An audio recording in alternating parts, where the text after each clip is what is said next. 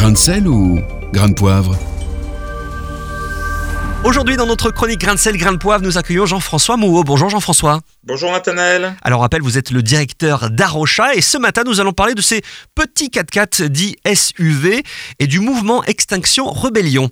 Oui, vendredi 16 octobre, dans la soirée, des militants écologistes du groupe Extinction Rebellion de Bordeaux ont dégonflé des pneus de 220 SUV pour dénoncer la pollution engendrée par ce type de véhicule.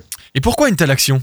Alors les militants ont laissé un tract sur le pare-brise des véhicules visés expliquant les motivations de l'action et prévenant les conducteurs. Ce tract explique Nous avons dégonflé un pneu de votre SUV. Ne le prenez pas pour vous, c'est votre SUV le pollueur. Le tract, se basant sur des données du WWF et de l'Agence internationale de l'énergie, explique que les SUV représentent la deuxième source de croissance des émissions de CO2 en France et dans le monde, et constituent 42% des immatriculations de véhicules neufs dans l'Union européenne. Par exemple, les ventes de SUV en France ont été multipliées par 7 en 10 ans. Par ailleurs, un SUV exige plus de matériaux et il consomme un quart d'énergie de plus qu'une voiture moyenne. Les modèles électriques de SUV portent, eux, une batterie massive qui est composée de métaux rares dont l'extraction est très polluante, comme on l'avait vu la semaine dernière.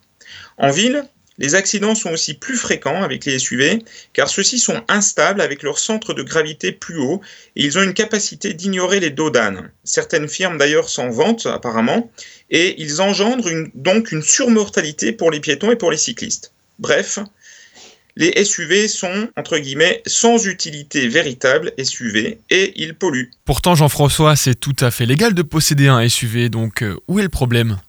En effet, c'est tout à fait légal de posséder un SUV aujourd'hui, tout comme de prendre l'avion pour aller passer une semaine de vacances en Thaïlande.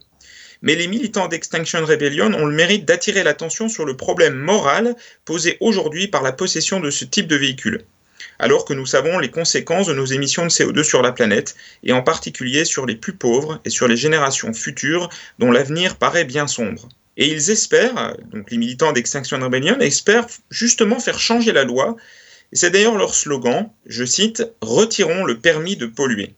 Rappelons qu'il y a une époque pas si lointaine où il était tout à fait légal de posséder un esclave.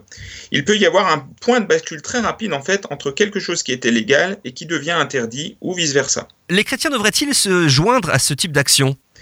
Christ nous encourage sans relâche à défendre la justice et les pauvres, mais il ne nous donne pas un mode d'emploi tout prêt pour le faire. Chacun peut, en priant pour du discernement et en restant en lien avec d'autres chrétiens, trouver de quelle manière agir pour la justice, par exemple la justice climatique. Il existe de nombreux exemples de chrétiens ayant choisi la voie de l'action directe non violente pour lutter contre des injustices passées. Par exemple, quand Rosa Parks a refusé de céder la place dans un bus à Montgomery en Alabama en 1955 pour dénoncer la ségrégation des Noirs aux États-Unis. Loin d'être une improvisation comme on le croit souvent, cette action avait été planifiée de, de longue date avec des membres de son Église.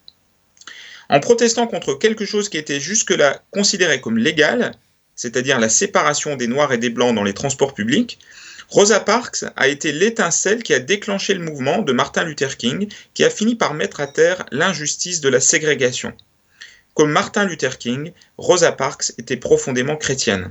Merci beaucoup Jean-François Mouot. Réécoutez, partagez, tous vos replays sont sur farfm.com.